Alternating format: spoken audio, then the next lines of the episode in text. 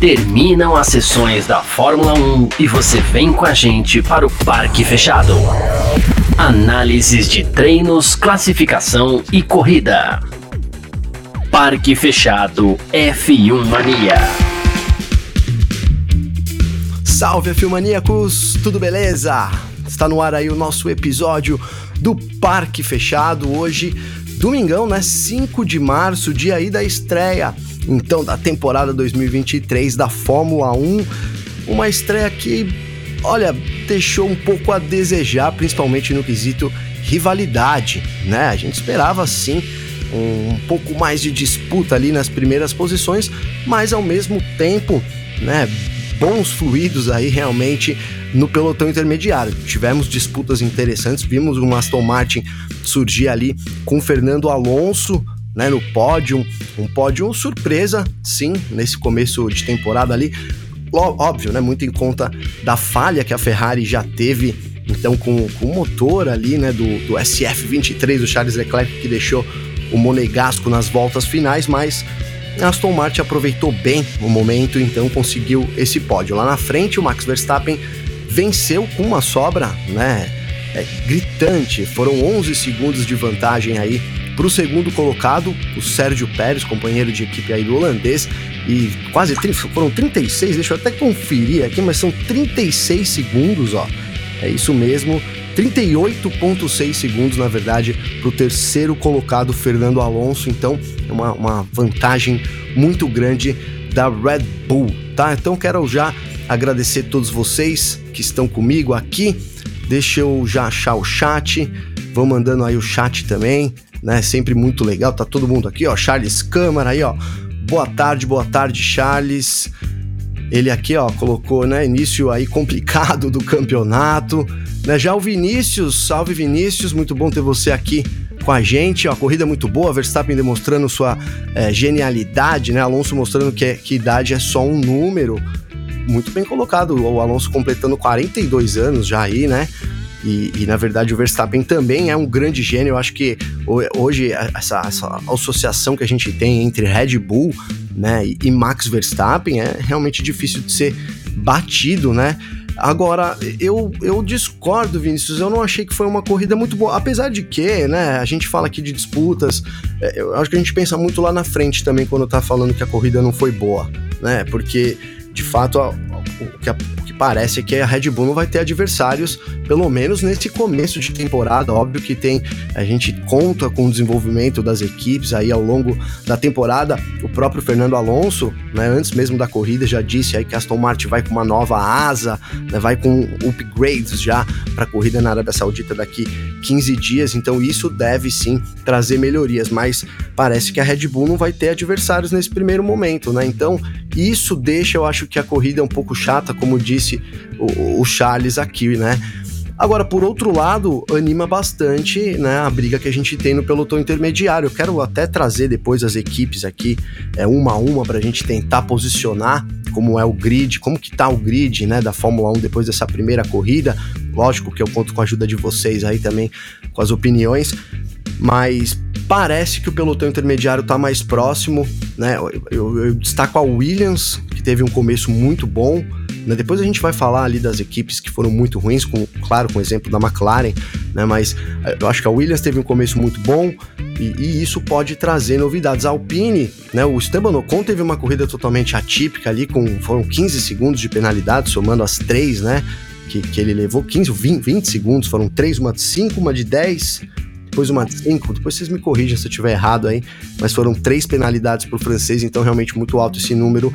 É uma corrida típica, mas o Gasly, né, o Gasly fez aí, foi o destaque do dia, né, não foi o piloto do dia para mim, mas assim, até pode ser o piloto do dia. Depois a gente faz uma votação aqui e vocês trazem também a opinião de vocês. Aqui eu acho que o piloto do dia, é, já vou adiantar que tá complicado tirar do Fernando Alonso, né? Foi uma baita corrida do Alonso, gente vai falar mais sobre a corrida do Alonso também, mas a McLaren, então, né, nesse destaque super negativo aí desse domingo, colocaria a McLaren. Mais uma briga interessante no pelotão intermediário, né? Vou seguir aqui, ó. Eu até falei sobre isso, o Bruno colocou aqui, ó, parabéns, né? Parabéns, parabéns para Williams. Qual foi a última vez que conquistou pontos na primeira corrida? Poxa, eu vou ficar devendo agora, que eu tô sem os universitários hoje aqui pra gente, eu vou ficar devendo, mas não faz tempo, né? Não faz, não, não. E, e mais do que esses pontos, assim, que lógico já significa muito, o álbum foi muito bem, o Sargent também foi muito bem, né? Terminou em décimo segundo, foi isso? Décimo segundo, fez uma baita corrida estreia dele, eu acho que é o Williams realmente está em uma outra posição, né? Durante a, a pré-temporada toda, a gente até comentou, Carlos Garcia e eu, lá no, no Em Ponto, né, o podcast aí aqui do F Mania, sobre essa situação da Williams está muito diferente comparado com a temporada passada. E acho que deu para dar uma boa ideia do que isso, né? Além desses pontos dessa primeira corrida, né, o, o Bruno, que é realmente muito legal, acho que a equipe está muito, muito à frente também do, do, ano passado, né? Daniel tá junto aqui também com a gente, ó. O Cole já sentiu pressão de ter Gasly no time, errou tudo hoje.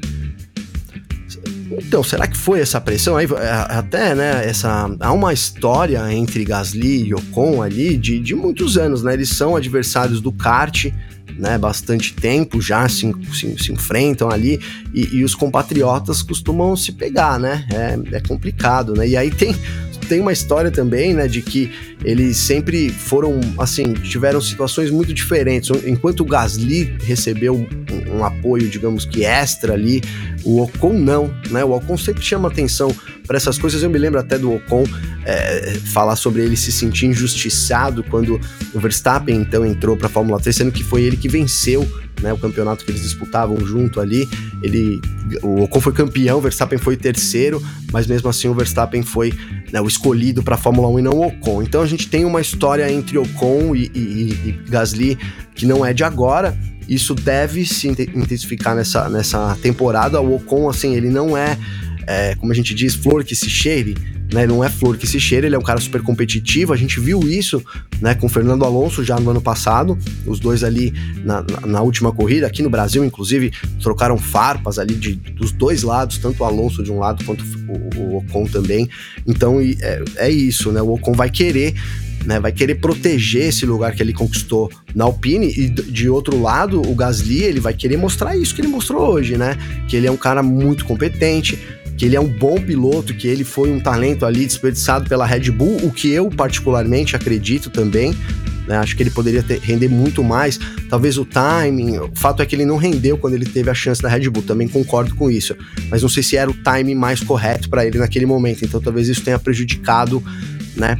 O, o, próprio Gasly, mas acho que ele vai ter essa oportunidade agora de mostrar isso e o Ocon vai relutar. Então, pode ser que já seja assim, respondendo a pergunta aí, Raniel, uma, uma pressão que ele tenha sentido nesse primeiro momento, tá? Bom, vamos seguir aí mandando os comentários aqui pra gente fazer hoje junto. Hoje eu tô sozinho aqui, né? O Garcia, é, vocês sabem aí, o Garcia que comanda aqui o, o Parque Fechado. Um abraço pro Garcia. Ele tá de férias, tá na Bahia lá, né? Diz que nem assistiu a corrida, é brincadeira. Na verdade, o Vitor também teve hoje, né? Teve um compromisso aí, precisou sair. Então eu tô aqui, eu e vocês, na verdade, dividindo esse parque fechado. Então conto aí com a participação, tá? Vamos mandando aí que eu vou seguindo. Tá pela ordem aqui, ó, o Lineker Henrique, ó, equilíbrio entre as equipes. Equilíbrio entre as equipes ficou para 2030, né? É, aí tem aqui, era para ter aqui, acho que um, smile, né? Alguma coisa assim. E então, Olha, eu, ô Lineker, eu, eu, eu tendo a discordar desse comentário, cara. Porque eu acho que a gente tem nesse momento uma Red Bull muito numa outra categoria, né? Red Bull categoria ali, né? Hum, mas assim, a gente, pô, a gente tem 10 equipes, então me parece que a gente vai ter boas disputas ali no que diz respeito ao restante do grid. Mas eu sei também que o que a gente quer e o que importa, obviamente, né? A corrida é um esporte é, coletivo, né?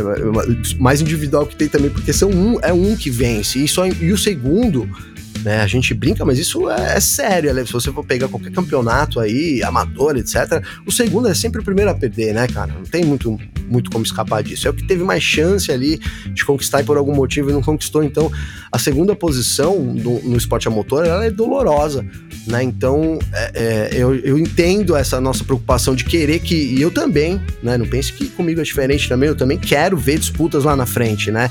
Eu quero que alguém dispute com o Max Verstappen, eu quero que a gente tenha mais de uma equipe, a gente, pô, a gente queria três, quem sabe Ferrari, né, a Mercedes que terminou bem em 2022, pudesse avançar agora e se aproximar de Red Bull, e Ferrari, e não é isso que a gente viu. Mas por outro lado, eu acho que a gente vai ter uma, uma disputa boa ali. É, a Ferrari mostrou que ela vai vai sofrer sim ataques da Aston Martin, da, da Mercedes ao longo da temporada. Né? Então, eu não sei, a Alpine talvez possa se juntar nesse bolo. A Alpine é, é historicamente conhecida por isso, né? Começa muito lá atrás e aí vai chegando no meio da temporada, ela vai se aproximando da frente. Foi a quarta equipe no ano passado. Então, no pelotão intermediário parece ser animador, mas eu reconheço que a disputa pelo título ficou lá para 2030 mesmo, né? Não parece, desculpa, esse ano que a Red Bull vai ter algum né, algum rival aí. É o mesmo até, até o mesmo comentário aqui da Fernanda Lopes. Um abraço para Fernanda. Ó, a Fernanda colocou aqui Red Bull passeando, né, quando a graça da corrida é pelo P3, o campeonato já começa sem graça, sem graça. Saudade de 2021.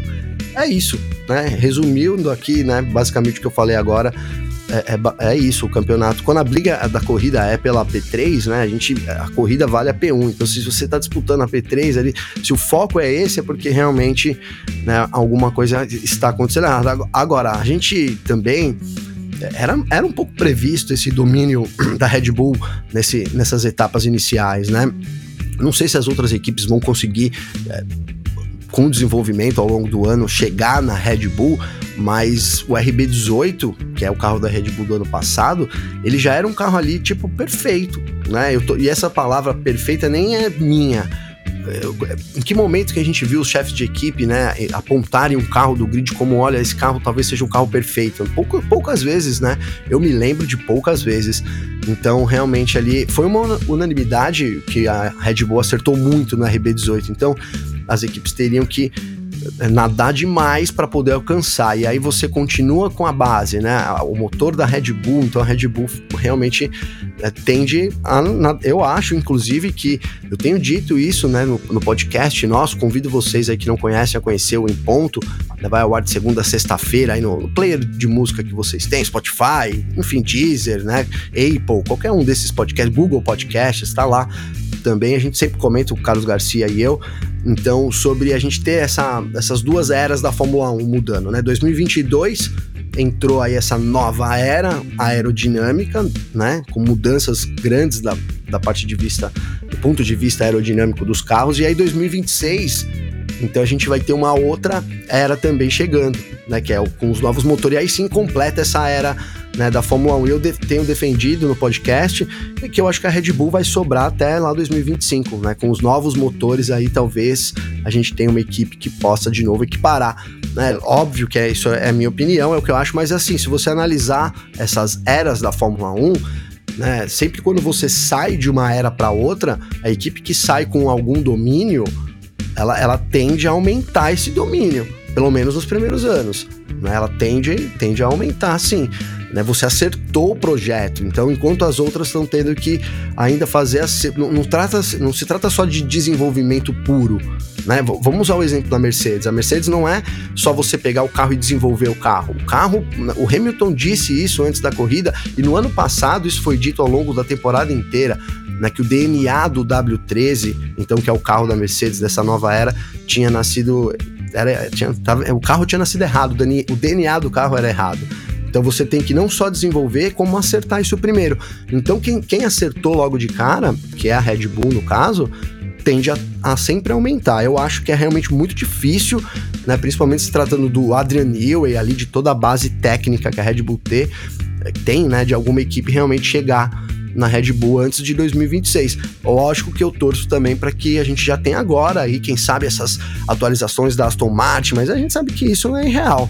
Né? Foram 38 segundos de vantagem para Aston Martin, é muita coisa para um começo de temporada, muita coisa para tirar assim, né, em, em, sei lá, em seis corridas, né? É isso. Agora também, né, assim, para dar um pouco de esperança, o Bahrein é atípico todos os pilotos falam isso, os chefes de equipe também. O Bahrein, ele é um circuito ele não, que ele não parece muito com nenhum da temporada, né? Então, até a gente brinca muito sobre isso, porque que escolher o Bahrein ali para os testes? Antes era na Espanha, e a Espanha, sim, é um circuito que tem, é, é, que usa todo ali, digamos que né, todo o poderio do carro, tem várias seções diferentes, né, de curvas e então entre os três setores é muito bem muito bem distribuído ali. Você tem que ter um carro muito equilibrado na Espanha, né? Não é o caso do Bahrein. Então, também tem isso. O Bahrein não significa, não é o reflexo de toda a temporada, mas obviamente que já dá uma boa posição de como que vai ser daqui para frente. Vou seguir aqui. Valeu, obrigado, viu, Fernanda, aí pelo comentário. Sigo aqui com o Jefferson Levi, né? É... Tá aqui. Boa tarde, pessoal. Álbum iniciar com pontos de alguma coisa. E Bottas também show, verdade. Vamos, vamos dar esse destaque aí pro Bottas, né? O Bottas é, foram quatro posições que ele ganhou ao longo da corrida. É, o Jefferson e, e, né, pessoal também. E, cara, que corrida assim, vou dizer, corrida fria, né? Corrida de um finlandês ali. A gente pouco ouviu do Bottas, né? Mas ele, ele é conhecido, ele é assim, é cascaduro. O Bottas é um cara cascadura, né? Ele, ele, ele tem uma agressividade que eu acho que é na medida né? Ele não costuma se envolver em muita confusão, claro que já se envolveu, mas não é um cara que está sempre envolvido ali em, em, confusão. Ele tem uma boa dose de, de, de, de agressividade e se defende bem também. Né? Eu acho que esse até é, é, o grande trunfo dele, assim, essa defesa muito boa que ele faz. Né? Então, e hoje a gente viu isso acontecendo nas voltas finais, porque ele não. O, o Gasly veio, né? O Gasly veio progredindo, progredindo, progredindo, tava em nono, atacando o Bottas em condições melhores, né? As voltas anteriores dos dois, se a gente comparar, o Gasly ele era muito melhor. A gente sabe também que às vezes é, falta aquele algo mais, e mesmo né? Mesmo com esse carro melhor, numa situação melhor, o Gasly não conseguiu atacar o Bottas, então mérito pro Bottas aí que conseguiu essa boa posição, a oitava posição, né? Foi isso, na frente do Gasly, o álbum fechando o top 10, né? Num bom começo da Williams, um bom começo da Williams.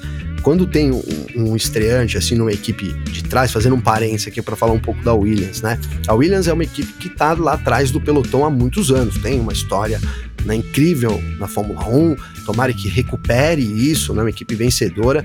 Mas o fato é que nos últimos anos ocupa as últimas posições, né? Então, e aí a gente tem um, um estreante chegando na equipe que é um pouco paralelo da McLaren. Já já a gente fala da McLaren, fala da Williams agora.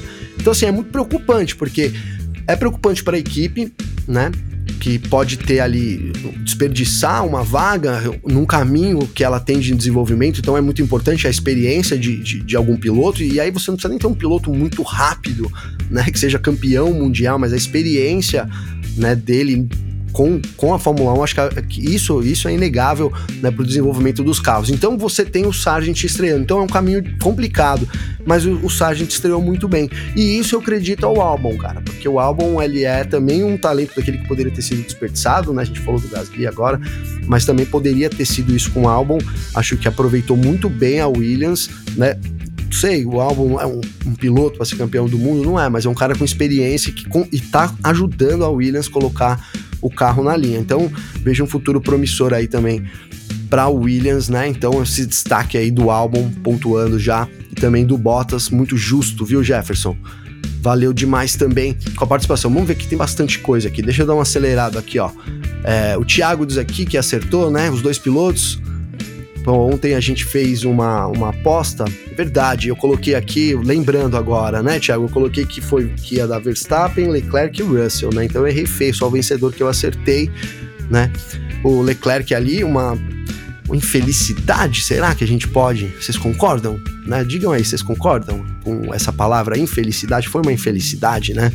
Do Leclerc. Lembrar, ele reclamou ali na, na qualificação, ele teve problemas quando ele estava saindo dos boxes para engatar, então é, a Ferrari hoje trocou a bateria e o controle eletrônico, então já tinha problemas o SF23 e aí acabou que teve um problema de motor, parece que um tanto quanto grave, né? O motor apagou simplesmente isso, deixou aí sem carro. O Leclerc era para ele ter conquistado sim essa segunda posição, né? no, no, não sei se, se ele teria conseguido, na verdade, né, ultrapassar ali também, né? enfim, mas uma pena aí. Verdade acertou aí. Vamos, vou seguir aqui com Efraim Oliveira. Ó, apesar da Ferrari possuir um carro rápido, será que ela deve mudar o conceito por causa dos desgastes excessivos dos pneus? Boa questão, Efraim, muito boa questão, que é né, esse lance do desgaste excessivo de pneus, cara. E a gente tava falando agora há pouco aqui de um carro meio que perfeito, né? O RB18 ali.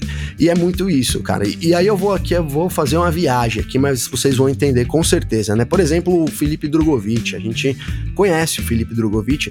Inclusive, a Filmania teve a oportunidade de entrevistar o Drogovic muitas vezes já no começo da carreira dele. E logo que ele entrou para os monopostos, então, né? A gente perguntou para ele o que diferenciava tanto, cara. Eu lembro que eu tive uma conversa até em off com ele e ele falou, cara, é os pneus, né? Os pneus, administrar o que diferencia um piloto, né? Me lembro bem numa, nas 500 milhas e tinha um piloto da Fórmula 2 que estava tendo uma grande dificuldade ali, era um nome, e eu, eu conversei em off com ele ali, falei, pô, cara, o cara, ele falou, mano, o problema é os pneus, é administrar os, bem os pneus. A grande diferença é essa, quem administra bem pneu e quem não administra bem pneu, né? Isso lá falando ele já da Fórmula 2. Então isso vai, esse, esse, essa administração de pneu, digamos que conforme vai passando de categoria, ela vai aumentando. E na Fórmula 1 isso é, é, é assim, determina o jogo realmente. Claro, né, você tem que ter um carro com um bom motor, etc. Mas a aerodinâmica em prol do não consumo excessivo dos pneus, eu acho que é essa, essa vantagem da Red Bull. Né? Um carro que é muito rápido, que tem uma aerodinâmica muito eficiente, mas que poupa pneu, né? A gente viu comparado com as rivais, é um carro que poupa muito pneu e hoje ficou claro isso na estratégia que a Red Bull usou também e, em todo o equilíbrio, né? E aí, e claro que inclui isso, um carro mais equilibrado, essas coisas acabam determinando aí também é, essa, essa ordem aí na minha visão, viu, Efraim? Valeu pela participação. Quando eu tô olhando para cima aqui é porque eu tô vendo o chat aqui de vocês tá? Vamos ver se, se isso aqui funciona. O chat overlay. E aí eu teria que colocar os comentários. É, não sei. Depois eu tenho que testar essa ferramenta aqui. Vamos ver aqui. Vamos voltar. Aston Martin diz que vem melhor para a segunda prova. Diz aqui, ó, grande Emerson aí, ó, valeu Emerson, Alonso é o cara, verdade, Alonso, Alonso guia muito, né? Alonso é um, um excelente piloto, a gente pode discutir ali a parte da, da, personalidade dele e tal, enfim, mas é um cara muito focado, né? Isso é inegável, toda equipe fala isso dele, é um cara que se envolve muito com o time, é um cara que bota a mão na massa, né? Muito, é, é assim, uma boa parte é, não toda, mas assim, uma boa parte para mim da, da Alpine ter ido bem na temporada passada foi o Alonso também ter metido a mão ali no time, vou usar isso, né? E de, aqui segue o Renato, será que vai será que vai evoluir mais porque é um carro novo? Eu acho que vai evoluir mais ainda. Vai, a tendência é que, que a Aston Martin melhore ao longo do, do ano, né? A gente entra numa competição agora meio que diretamente Aston Martin e Mercedes, né? Apesar de achar que a Aston Martin tem um carro melhor nesse momento do que a Mercedes, um carro mais equilibrado. Talvez o, o desgaste dos pneus que a gente falou agora seja uma diferença. Então isso faça diferença para Aston Martin, mas a gente vai entrar nessa guerra aí. E aí a Ferrari é a próxima, né? A Ferrari, se não evoluir, vai ficar para Aston Martin e para Mercedes. Agora também esse gap entre essas equipes e a Red Bull é muito grande, né? Quantas corridas a gente tem que ter, na verdade, para poder uma chegar na outra, se parar, não dá para saber ao certo. É muita coisa, né? É, parece que é muito, muito grande mesmo essa distância. Aí vamos seguir aqui, deixa eu dar uma avançada aqui. É... Tem aqui o, o, o Lineker, comentário, Piastre apagadíssimo. Piastre, vamos falar então, né? Vou usar esse comentário pra gente falar um pouco da McLaren, né? A McLaren aqui que realmente teve uma corrida aí. Não vou dizer que abaixo das expectativas, porque a expectativa era que a McLaren tivesse um começo de ano muito ruim.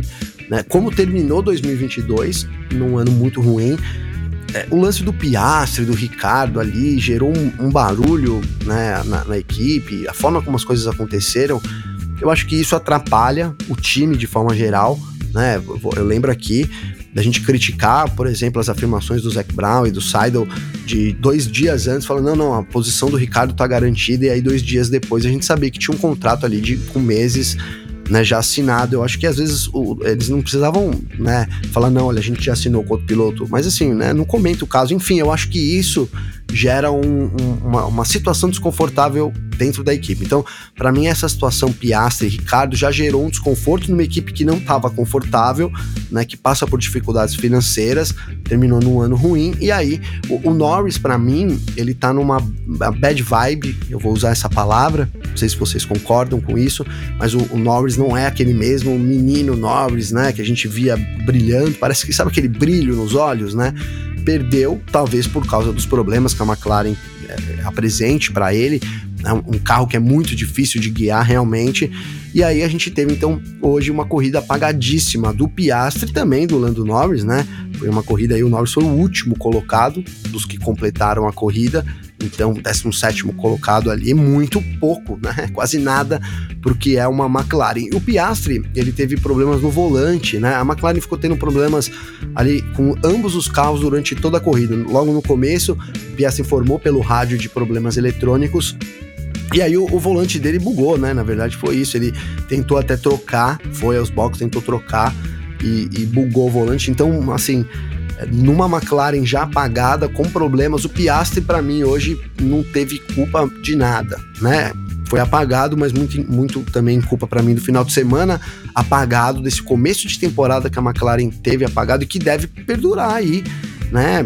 Espero que não seja o ano todo, mas se confirmar essa melhora da, da Williams, né, a AlphaTauri também parece que evoluiu comparado com o ano passado. A Haas, é, pelo menos no começo do ano, a Haas costuma também ter aquele, né, aquele respiro extra, não sei. Mas nesse momento, para mim, as, as equipes que vão disputar a última posição é McLaren e Haas. Essas duas são as piores equipes.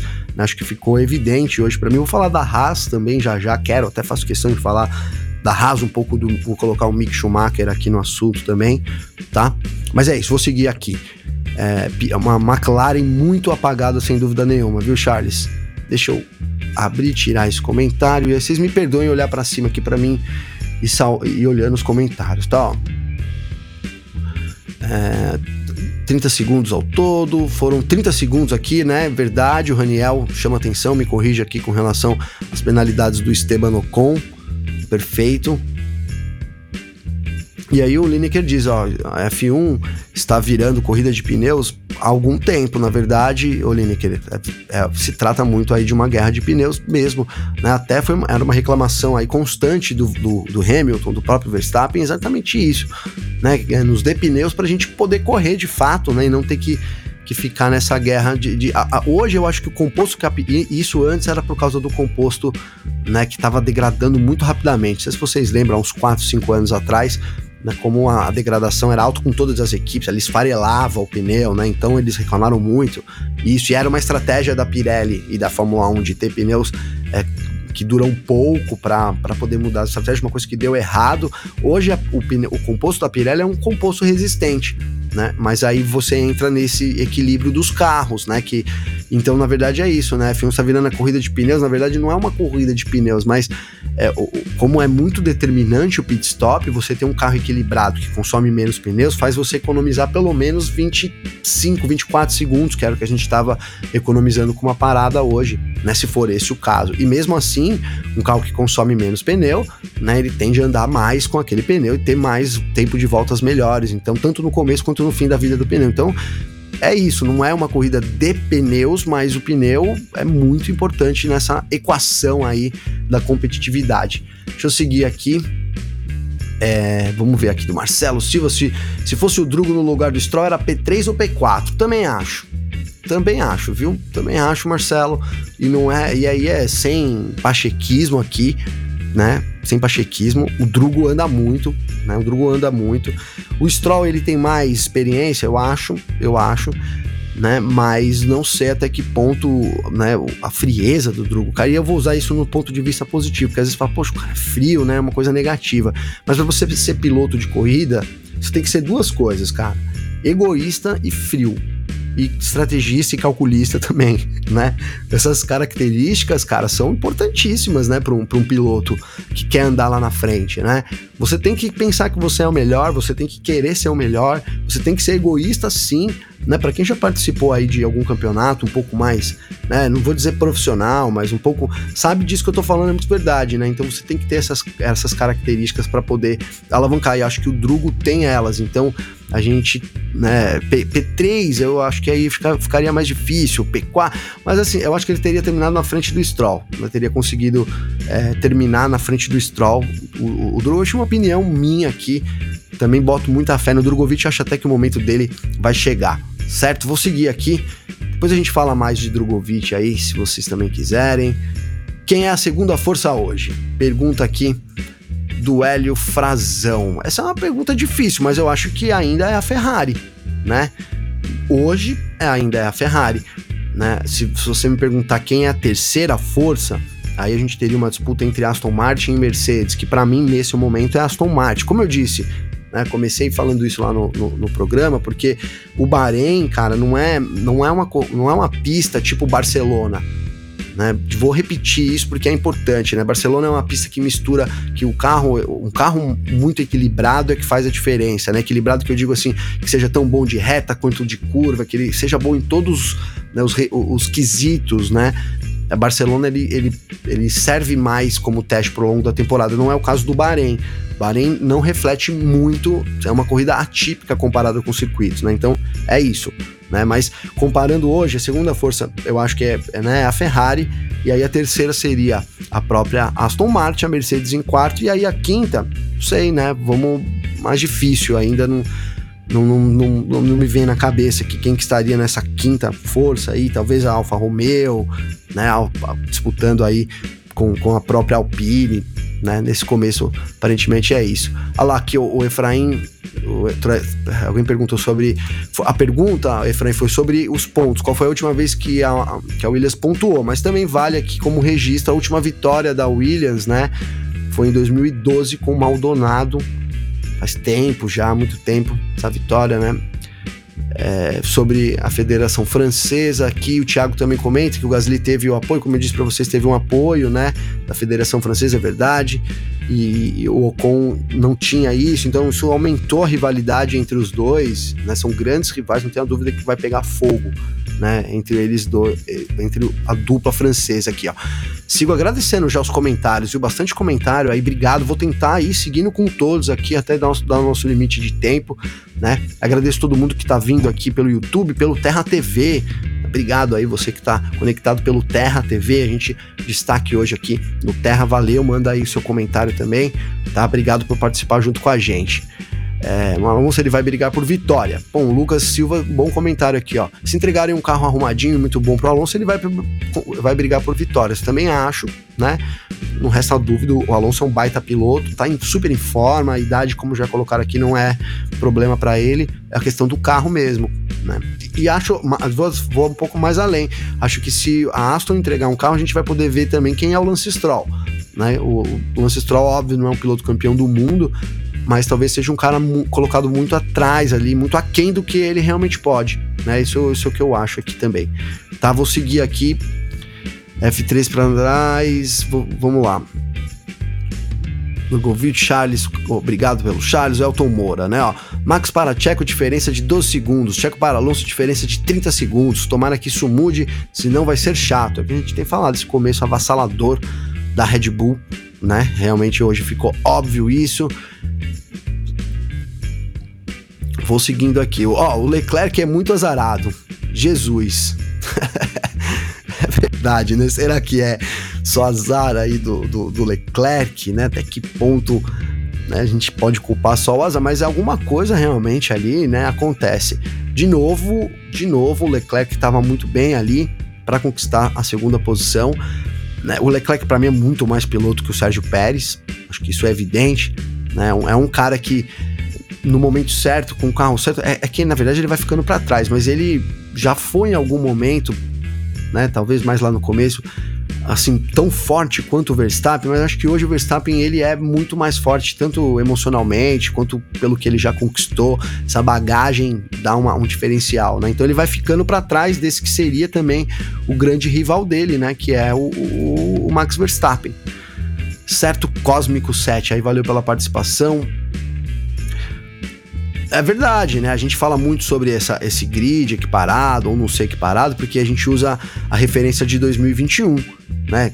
Todo mundo deve lembrar aí 2021, campeonato disputadíssimo ali na última corrida, Verstappen sendo campeão sobre o Hamilton e mais do que a última corrida durante o ano todo a gente viu uma disputa e cara, essa essa temporada de 2021 eu lembro quando terminou, né? Muita gente falou: olha, é uma temporada, uma das melhores temporadas dos últimos tempos. Mas agora que já passou né, dois anos da temporada, se você pegar qualquer rodinha e pode botar uns caras mais velhos nessa roda também, foi talvez a melhor temporada da história da Fórmula 1. né? Pelo que é, pelo que entregava os carros, pelo nível de velocidade que os carros atingiam, pela, né, vamos usar, o pessoal gosta de usar muito número, pelo, pela média de velocidade dos carros. Né? Então os carros andando muito rápido, muito perto um do outro, né? Ali os milésimos que separaram as pole positions, essa conta toda teria que entrar nisso para saber qual é a melhor temporada da história da Fórmula 1, né?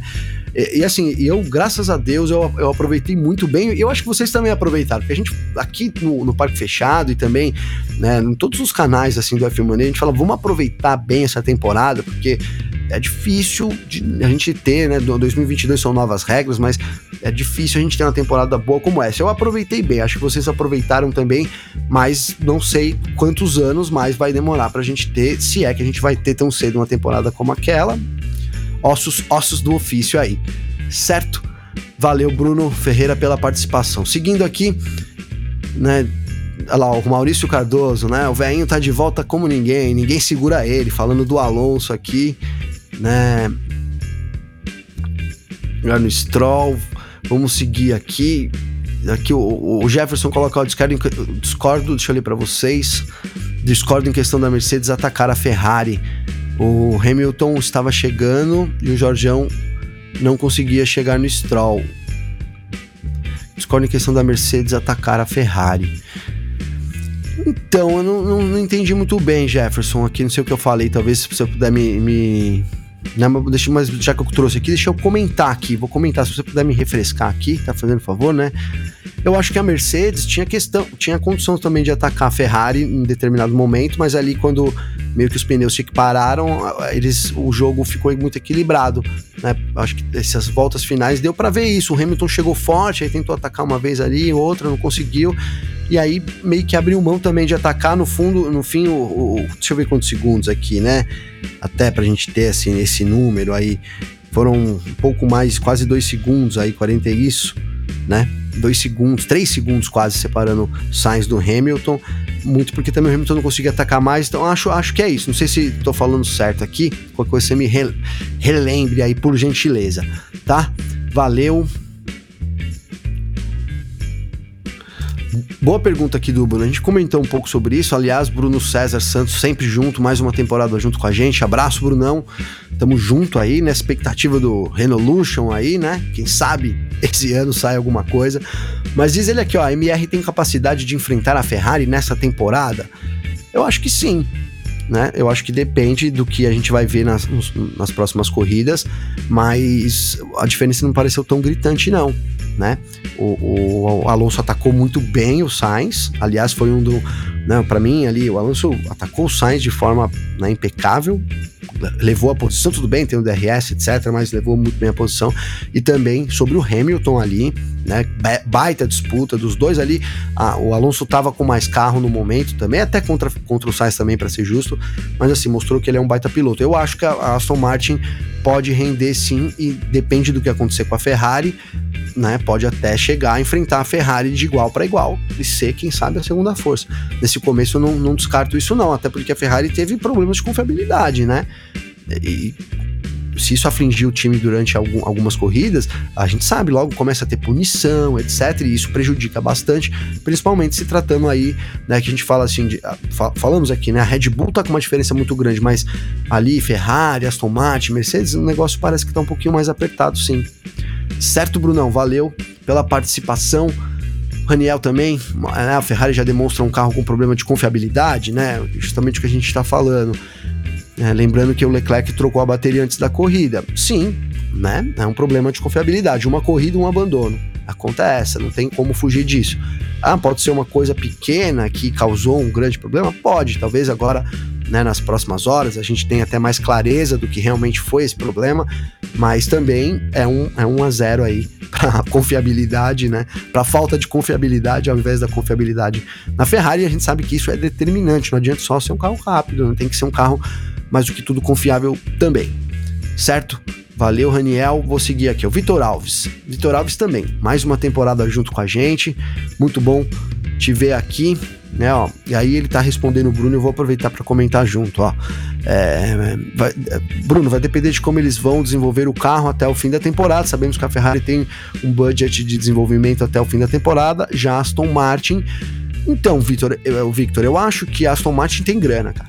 Né? Ela trabalha ali também com o topo do orçamento, inclusive, é uma das equipes que o Alonso ele deixou a Alpine, muita gente falou, cara, que maluco, né? Agora que a Alpine tá né? Então, aí mostrou que ele apostou certo, né? E, e, diz o Alonso que ele viu um projeto, inclusive eu estive né, no GP Brasil desse ano e a gente fez um, um bate-papo com o Alonso, que é um cara assim, com a imprensa, ele é um cara muito simpático, nota 10 realmente. Por isso que eu falo que esses problemas ali na equipe é uma coisa, né? Mas ele é um cara nota 10 e a gente perguntou muito à imprensa brasileira, eu tava lá, sobre essa parceria, né? Essa decisão de trocar Aston Martin, né? Ele disse que ele fez várias reuniões com o Lawrence Stroll mesmo, assim, sentou e o Lawrence, tipo, chamou ele na casa dele, falou: ó, vamos vamos ler aqui, olha o projeto que eu tenho, olha o tanto de grana que eu tô investindo aqui, então a gente vai chegar nisso e provou para ele ali por A mais B que seria um projeto muito capaz, né? Então, essa essa é a escolha. Eu acho que grana não falta para Aston Martin, né? E também não falta membro, né? Membro técnico ali. Muita gente. A Aston Martin pegou gente da, da Mercedes, da Red Bull, é de muita, muita gente boa na Aston Martin, né? Então agora parece estar tá no caminho. Parece realmente estar tá no caminho aí. Chegada dos Afnauer, né? Talvez tenha colocado um, um, um, sido um ponto importante aí nisso. Certo? Vou seguir aqui então o Sainz foi vergonhoso na corrida. Eu acho que o Sainz foi um dos destaques negativos da corrida também, né? Acho que a corrida do Sainz foi muito ruim. Ele fez um, foi uma corrida muito apática. Ele largou mal, ficou preso atrás do Pérez. Não conseguiu evoluir durante a corrida. No começo, ainda depois foi sofrendo pressão, né? Não travou pneu ali. Ele acabou de falar, olha, eu tô sem pneu e tal. E logo depois ele travou o pneu. Então, numa disputa com o Alonso desnecessária, o Alonso tinha muito mais carro ali. Era um, se você dá sem pneu, é o momento de você administrar, é, minimizar os danos, né? Então, ele quase perdeu a posição para o Hamilton. E aí, não sei, poderia ser por causa disso. Então, acho que, que é isso, né? É, é um, foi um destaque negativo para mim hoje da corrida. Enquanto o Leclerc, aí segue o Vinícius aqui, ó. Enquanto o Leclerc caminhava tranquilamente para um pódio, o espanhol não conseguiu aproveitar né, nem a quebra do Bonegasco. Perfeito, perfeito. E, e, aí ele entra numa, numa, numa coisa que eu falo muito aqui, que é a função do piloto número 2. Né? A Mercedes durante muito tempo teve uma dupla perfeita de pilotos com Bottas e com Hamilton. Por quê? Porque eles formavam uma dupla perfeita, cara. O, o Bottas, na maioria das vezes, tava lá quando o Hamilton não tava, né? E ele também não incomodava o Hamilton, deixava o Hamilton ser o número um e tal. Então é para a equipe que pensa em ser campeão do de pilotos. E aí tem um cara que é campeão e, e precisa também somar pontos para ser campeão, é, campeão nos construtores, é, é perfeito, é o time perfeito, né? Então é isso. E aí o Sainz hoje não aproveitou. E, e aí, fazendo mais um parênteses sobre ser um, uma, uma, equipe perfeita, né? O caso do Sérgio Pérez, que a gente tem falado nos últimos anos, né? Me lembro muito bem aqui do GP do Azerbaijão, se eu não me engano, de 2021, que o Verstappen quebrou e o Pérez foi lá e venceu a corrida. Né? E eu lembro de falar, olha, agora sim.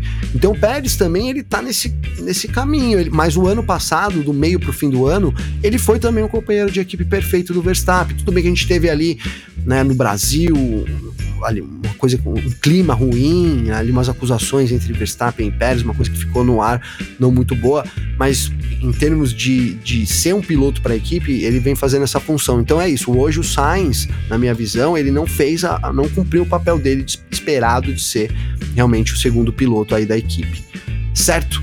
Vou seguir aqui, valeu o Vinícius, todo mundo aí, né? Tem bastante comentário aqui, eu tô ainda aqui no meio-dia e 14 20 ó. Deixa eu correr aqui para frente para os comentários de agora, né? Que tem aqui o pneu furou no Azerbaijão.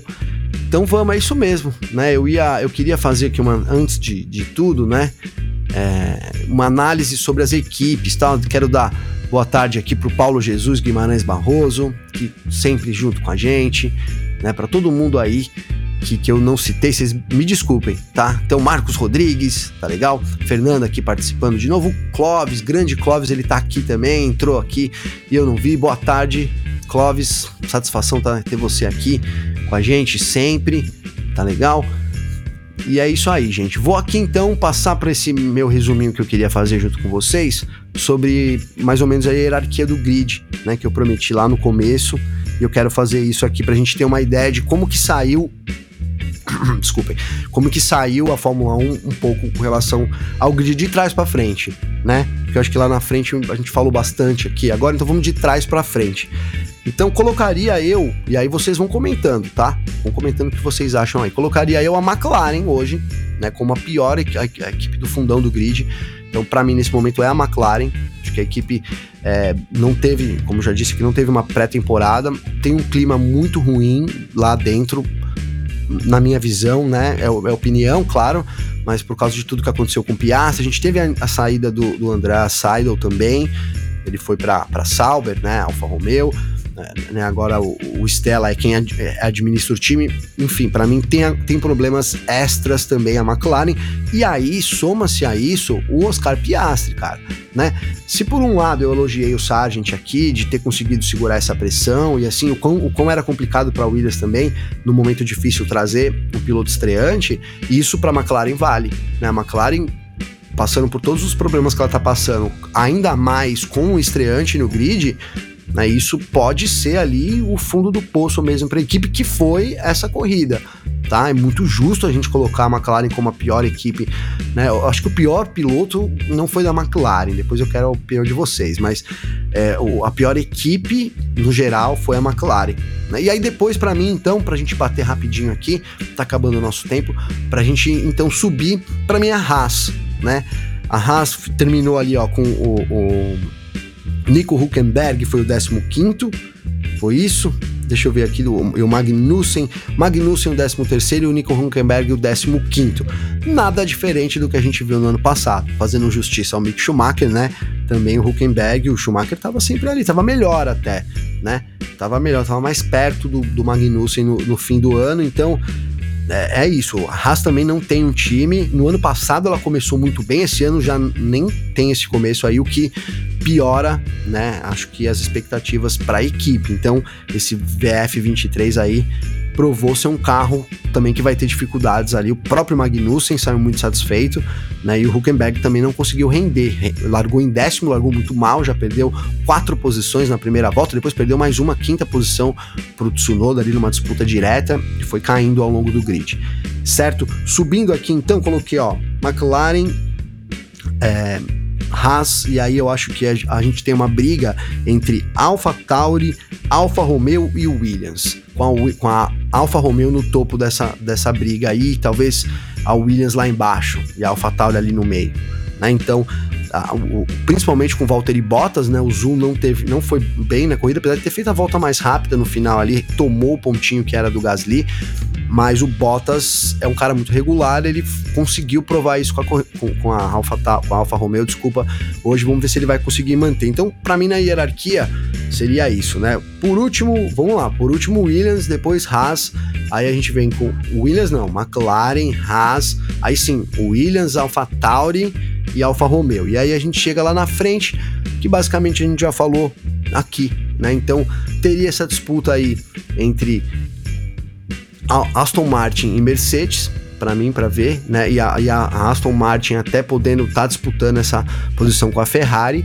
E aí depois sobrando lá na frente, sem dúvida nenhuma, a, a Red Bull. E aí faltou a Alpine, né? Faltou a Alpine que é uma incógnita, porque realmente faltou até a Alpine aqui nessa minha lista, porque a Alpine é difícil a gente saber, né? Eu, eu, primeiro assim, que vou dar o meu troféu bananinha de hoje já, então já vocês já estão pedindo o troféu bananinha, eu já vou dar o meu troféu bananinha, vocês já deem o troféu bananinha de vocês aí. Para mim foi o Esteban Ocon, né? Como vocês disseram aí, foram 30 segundos de penalidade, Parecia que nunca tinha guiado um carro, né? Parecia eu quando eu vou jogar racing aqui, às vezes eu pego uns campeonatos, os caras me convidam de última hora, vamos, vamos jogar aqui, eu vou. E aí eu não sei nem as regras direito e pareço o Esteban Ocon. Então eu vou parar nos boxes aí, eu erro a entrada, eu, eu, eu demoro mais tempo. E isso é falta de experiência, falta de treino, né? O próprio Ocon reclamou sobre isso, falou, pô, a gente fez exatamente a mesma coisa na pré-temporada pré e tal, e, e, e agora estamos sendo punidos, mas enfim, para mim ali o Ocon não rendeu nada, então vou, vou deixar com ele esse troféu bananinha e vou assim. Eu já falei que a McLaren foi a pior equipe, mas vou poupar os pilotos da McLaren, Piastri e, e, e, e o Norris nesse momento, né, muito em conta do que o carro é. Um carro muito ruim também, um, né, desfavorável para os pilotos. Então o troféu bananinha para mim já vai pro Esteban Ocon, né? E aí eu acho só para encaixar a Alpine, né? A Alpine tá nesse pelotão intermediário nesse momento. Talvez ela possa vir a ser líder ali na frente da Alfa Romeo, mas dispute ali com a Alfa Romeo, com, né, com, com quem sabe com a próxima equipe que seria Aston Martin e Mercedes, né? Mas está nesse, nessa briga do pelotão intermediário. Certo, deixa eu ver aqui, seguir com os comentários de vocês aqui. É... O que falta na McLaren é um chassi bom. O Raniel resume aqui, ó. Vamos colocar aqui o resumo do, o resumo de hoje é que o Vettel deve ser o cara mais triste e o Ricardo o cara mais feliz do dia. É verdade, é verdade, né? A gente teve muito meme aí do, do Vettel escavando, né? Vocês viram esse meme? O Vettel escavando, assim, o Alonso chegando lá, as, os diamantes ali, faltando uma, uma pasada, né? Foi bem isso que aconteceu com o Vettel. E aí, vamos ver aqui se vocês colocaram, ó. Bananinha vai pro Ocon. O Thiago concordou comigo, o Efraim também. a, a live, aqui, ó, deu pra mim, tô fazendo a live da cozinha. Não, esse fundo aqui é fake, tá? E é, é para representar um escritório, não é uma cozinha. Olha ali, ó, um monte de computador aqui, ó, da redação. Mas é fundo verde, tá? Valeu, viu, Paulo? Obrigado aí por você estar tá junto nesse ano aqui. Né? Vou, vou caminhando pro final aqui já também. Agradecendo aí demais vocês, tá? Vou, vou antes de mais nada também. Tava esquecendo aqui, tá? Antes das minhas considerações finais aí meus agradecimentos para vocês, né? O Marcelo Silva deu uma sugestão muito boa aqui, que foi a gente criar um fantasy do F1 Mania. Vou eu já tinha dado essa sugestão aqui, vamos analisar isso aqui também, Marcelo, para a gente poder criar esse fantasy aí, mas já deixo uma sugestão, tá? Né? Tem o Faz o Bet aí, que é um site de apostas, tem uma parte de Fórmula 1 muito bacana lá, com os odds sensacionais, tem várias coisas legais, e lá tem um fantasy também, né? Então vale a pena aí participar, quem sabe que eu, soube aqui que membros do F1 Mania faturaram uma graninha legal hoje lá no fazobetaí.com. Certo, pessoal? Então, ó, se o destaque bananinha é o Esteban Ocon, aqui o, o Charles Câmara diz que é o Piastre, né? Vou antes de, de mais nada aqui, ó. É, e aí o Efraim também aqui, que eu queria mostrar do Efraim, ó. É, o troféu Bananinha foi pro Ocon, vale a menção pro De Vries, que foi horrível, né? E nem de perto acompanhou o Tsunoda. Muito bem colocado, né? Se, se alguns achavam que o De Vries vinha para liderar a equipe, Tsunoda colocou ele no bolso hoje. Essa é a palavra. Também concordo aí, vale, valeu essas menções é, desonrosas aí, né? Então a Williams melhorou e se livrou do Latifi. É verdade, também tem isso aí favorecendo a Williams esse ano, né? O Latifi não, não foi mais e a gente não teve ninguém, né, latifando aí hoje na corrida, uma corrida tranquila em termos né, de bandeiras e, e, e, tudo mais, né? Sem, sem intercorrências, grandes intercorrências, certo? E Vamos ver mais aqui. Jefferson aqui, antes, de, antes daqui a última pergunta aqui do Jefferson, então, colocou aqui, ó. Será que com o resultado hoje a Mercedes vai fazer o plano B ou ficar fazendo atualização? Cara, é, eu, Jefferson, eu acho que não tem muito plano B, não. Né? Não tem muito plano B. Esse, e, e outra, é, se você voltar com o plano B agora, qual que seria? Você refazer um carro do zero com as regras de 2022? Quanto tempo a Red Bull tá na frente? Dois anos né? Seria assim, você teria que acertar muito na mosca. É, com, quanto mais o tempo passa, mais a vantagem de quem está com o desenvolvimento em dia aumenta. É triste, mas para mim é isso.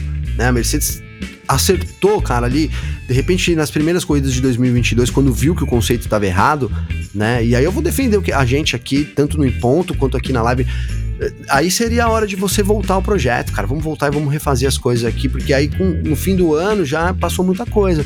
Então eu não acho que ela poderia, não, não acho nem que ela tenha, né? Não, óbvio que é minha opinião, mas não acho que seria bom para ela nesse momento não. Certo? E aí então, Vou, antes, calma que eu tô lendo uma aqui, ó. Se eu posso ir, posso ir, porque eu tenho que ler antes aqui de mandar pro ar, senão vai saber, né? O Paulo Jesus brinca com o Reginaldo Leme aqui, né? Então, ó, o Charles coloca uma pergunta bacana aqui, né? essa aqui. Liberty Media deve temer falta de interesse pelo campeonato já começar praticamente decidido? Uma boa pergunta, cara, né? Eu acho que duas coisas pesam bastante aí, ô Charles. Primeira é essa, né? Para você ter um público querendo ver e ali e mais e tal, você tem que ter boas disputas, né? O pelotão intermediário vai salvar o ano?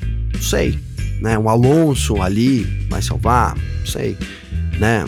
Precisa ser muito, precisa ter uma uma grande. E, e, e, olha, vamos supor que volte essa rivalidade Alonso e Hamilton brigando por pódios. De repente, isso poderia animar o campeonato. São grandes rivais, né? Então. Mas eu acho que vai ter que ter alguma coisa realmente para manter animado. E aí a gente tem um agravante que é uma preocupação, sim, né? De, de todo mundo que trabalha com Fórmula 1, e não só quem trabalha também, mas enfim a gente tem 23 corridas, é, é, o campeonato mais longo da história da Fórmula 1, né? Começou agora e vai terminar só lá no fim do ano, lá em dezembro praticamente. As pessoas vão se manter motivadas durante todo esse tempo, né? Já é, não é fácil. Se você tiver um campeonato disputadíssimo, eu acho que a tendência é maior. Mas é isso, é um campeonato longo, é, um, é o maior campeonato da história e é um campeonato que começa como você disse, praticamente decidido, né? Acho que sonhar com uma equipe. Tomara que eu esteja errado e que nós estejamos errados, porque nós somos maioria, que todo mundo acha que realmente a, a, Red Bull começou. Tomara que a gente esteja errado e que né, alguém apresente uma atualização ali e calhe a minha boca aqui, e que eu queime a minha língua e que a gente tenha. Mas não é o que parece. Então eu, eu também não sei responder essa pergunta, né? Eu acho que se eu fosse da Liberty Media, como a gente aqui do F Mania, a gente também se preocupa com isso em termos de audiência, porque é o que a gente sobrevive também aqui. Então a gente tem algumas conversas com relação a isso. Mas a, a Liberty Media ela é diretamente envolvida nisso e ela é responsável por fazer isso acontecer. Então, se eu fosse da Liberty Media, eu já estaria preocupado com isso, sim, né? sem dúvida. Certo? E aí, então, para terminar, gente, acho que não dá nem para né, mudar. Vocês discordam comigo? O destaque do dia, troféu aí, né, o grande piloto do dia para mim hoje foi o Fernando Alonso. Né? Então, Alonso mostrou toda né, a capacidade dele ali em termos ofensivos, defensivos.